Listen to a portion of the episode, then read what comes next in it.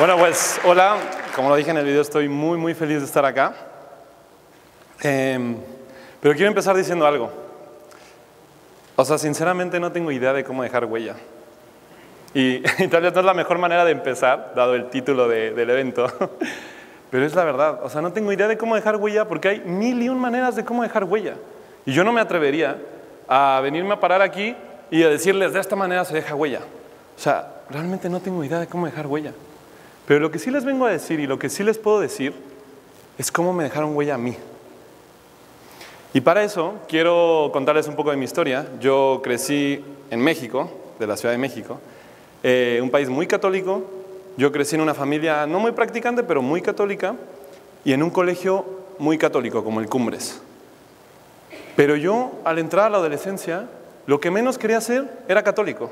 Entonces yo negaba totalmente el catolicismo y yo me volví muy agnóstico, rebotando entre el agnosticismo y el ateísmo. Luego conocía a mucha gente de otras religiones y yo decía, ¿por qué la mía va a ser la verdadera? O sea, todas las religiones tienen algo de verdad, toda la gente puede ser feliz en diferentes religiones, ¿por qué la mía va a ser la verdadera? Y yo realmente no quería creer algo solamente porque nací católico. O sea, para mí era muy importante estar convencido de lo que creía y estar convencido de la religión y de la fe que yo iba a tener y no era una razón suficientemente buena para mí solamente haber crecido, crecido católico. Entonces, eh, pues nada, vivía con mucho conflicto y toda la adolescencia, hasta mi segundo año de universidad más o menos, pues yo vivía con ese conflicto interno de qué es la verdad y por dónde y qué es, y así muy, muy conflictuado internamente. Y eso empezó a desembocar un poco en conductas que eran muy dañinas para mí, muy dañinas para mí, muy perjudiciales para la relación que yo tenía conmigo y muy perjudiciales para la relación que yo tenía con los demás. Pero algo, dentro de todo este, dentro de toda esta incertidumbre, algo, yo estaba seguro de algo. Y es que, esto se lo debo a mi mamá, pero es que a mí me gustaba hacer el bien y de verdad disfrutaba ayudando a las personas, de diferentes formas. Pero a mí me gustaba hacerle el bien a las personas y sobre todo me gustaba mucho el voluntariado. Entonces, dentro de todo este caos, yo tenía una certeza que es, a mí me gusta ayudar a la gente y a mí me gusta el voluntariado. Hay veces que me tocaba al lado de mi casa y hay veces que me tocaba al otro, al otro lado del mundo y era muy bacán porque viajabas y todo eso, pero, pero lo importante es que me, me gustaba ayudar a la gente y se me metió a la cabeza la idea de querer ayudar a masas, a millones de personas.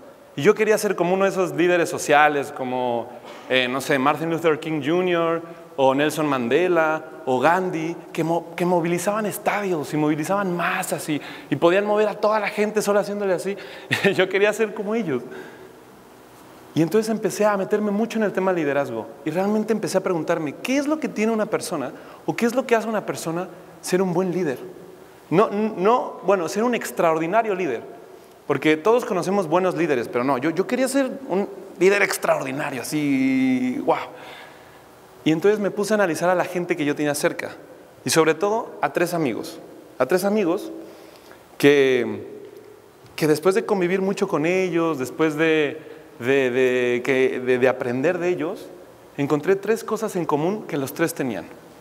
Y la primera era la coherencia. ¿Y por qué admiraba tanto a estas personas? Porque para mí eran líderes en serio. esas personas que yo creo que todos conocemos a alguien así, que lo ves y tiene como un brillo especial que tú dices, es que este es un tipazo, o sea, esta persona donde quiera que vaya la va a romper porque hace sentir bien a la gente, porque, porque la gente no solo la sigue, la gente la ama, o sea, comparten sus ideas a tal punto que se enamoran de lo que ellos creen.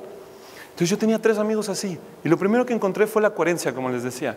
Eran profundamente coherentes. No importa si estaban en el carrete el jueves o el viernes o el sábado o con la abuelita el domingo, eran profundamente coherentes. Y obvio, se adaptaban a la situación pero su centro, lo que creían, no cambiaba. Y lo vivían con tal seguridad que lo hacían bacán, que lo hacían cool, ya pegándome un poco los acentos, los modismos chilenos. Lo hacían bacán. De verdad, la gente los respetaba por la seguridad con la que vivían esa coherencia. Y eso se puede transmitir a se amaban ellos mismos. Ellos sabían lo que eran bueno, lo que, lo que les hacía bien, lo que no, pero sobre todo se aceptaban. Sabían que ellos eran de cierta manera y que así eran. Y eso es lo que tenían que ofrecerle al mundo. Y listo. Y se aceptaban y se amaban a ellos y vivían esa coherencia. Lo segundo que tenían en común es que eran profundamente cercanos. Ellos no querían movilizar masas, así, masas de, de estadios. Ellos sabían que las masas están compuestas de personas. Y le hacían caso a cada una de esas personas. Esas personas que te, sientas con ellas y te ven a los ojos. Y cuando te preguntan cómo estás, de verdad te preguntan cómo estás. Y de verdad ponen todos sus sentidos para escuchar lo que estás diciendo.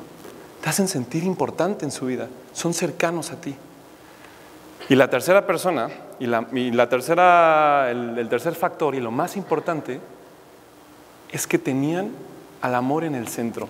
Y aquí lo reflejaban de una manera que a mí me causaba mucho conflicto, porque lo que encontré es que, ay, por más que no lo quería aceptar, eran personas profundamente espirituales y sobre todo profundamente católicas. Y yo dije, no, esto no tiene nada que ver con el liderazgo, pero realmente sí tiene que ver. Yo no lo quería aceptar, pero ellos ponían a Dios en el centro.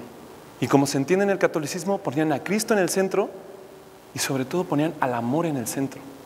Ellos salían de ellos mismos y ya no les importaba qué iba a pasar con ellos o, o si lo estaban haciendo bien o mal, porque salían de ellos y sabían que eran parte de algo más grande, Sabían que eran parte de algo mucho más trascendente de lo que pudieran hacer por sí solos.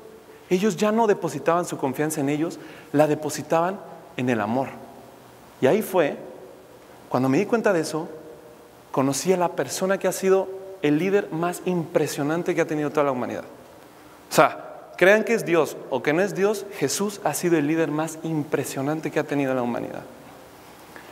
Y digo, para eso, obvio, para mí eso fue, o sea, pues de un golpe, porque dice, es el líder más grande que ha tenido. O sea, solo con este dato, dividió la historia en dos, y lo digo literal. O sea, para que empiecen a contar los años modernos después de tu nacimiento, es que tuviste que haber hecho algo bien.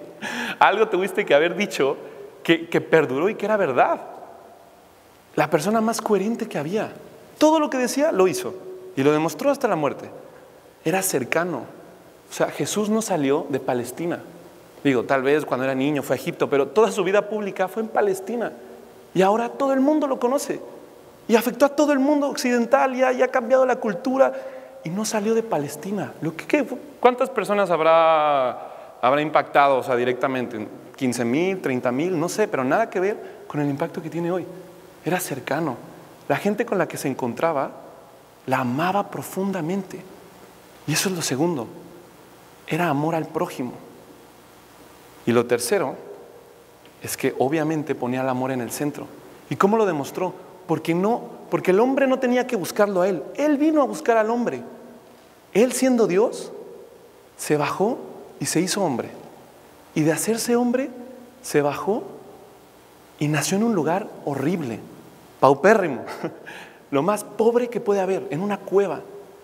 Y después de eso, murió en la cruz que la crucifixión para los romanos era el castigo más feo que le podían dar a alguien, era, era lo más deplorable y para los delincuentes más, eh, de más bajo nivel. Y murió solo en la cruz. Y todavía en la cruz ama y dice, Padre, perdónalos porque no saben lo que hacen. O sea, de verdad, si eso no es amor, o sea, si eso no es una muestra de amor, entonces no sé lo que es. Ya quiero ver que cualquiera de nosotros en un partido, cuando te hacen falta, vayas con el árbitro y le digas, árbitro, perdónalo porque no sabe lo que hace. O sea, imposible. Y él lo hizo hasta la muerte, en la cruz. Y todas las decisiones que tomaron, tanto las personas que yo conocí como Jesús, todas las decisiones giraban en torno al amor. Trataban de siempre elegir la que contenía más amor. Y se puede, Tú puedes elegir la, decisión que tiene más amor en todo, hasta cuando te lavas los dientes, cuando estás con alguien, cuando estás con el pololo, cuando lo que sea, o con la polola, lo que sea, puedes escoger siempre la decisión que contiene más amor. Pero lo más curioso de todo esto es que la gente que me impactó, y digo, contando bueno, a Jesús, ni siquiera querían dejarme huella, ni siquiera saben que me dejan huella. Ellos ni siquiera saben que me dejaron una huella tan profunda que ahorita la estoy contando, porque ni siquiera les importaba. Porque no estás pensando en dejar huella cuando dejas huella. Y esa es la invitación que les quiero hacer. Aunque los organizadores me maten, pero olvídense de dejar huella. O sea, no sé cómo dejar huella porque la pregunta en sí es inválida. O sea, ¿cómo dejar huella? Y si te pones a pensar en cómo dejar huella, ya estás pensando en algo que no va a dejar huella. Entonces, ¿cómo dejar huella? No sé. De verdad no sé porque creo que la pregunta es inválida por sí misma. Pero a lo que sí les invito, a lo que realmente les invito, es a ámense ustedes mismos y sean coherentes con ello. Segundo, amen al prójimo y demuéstrenlo siendo cercanos. Y tercero, cada decisión que tomen, tomen la que contenga más amor. Que se los digo como experiencia propia y por experiencia propia, eso sí, de verdad que eso sí deja huella. Muchas gracias.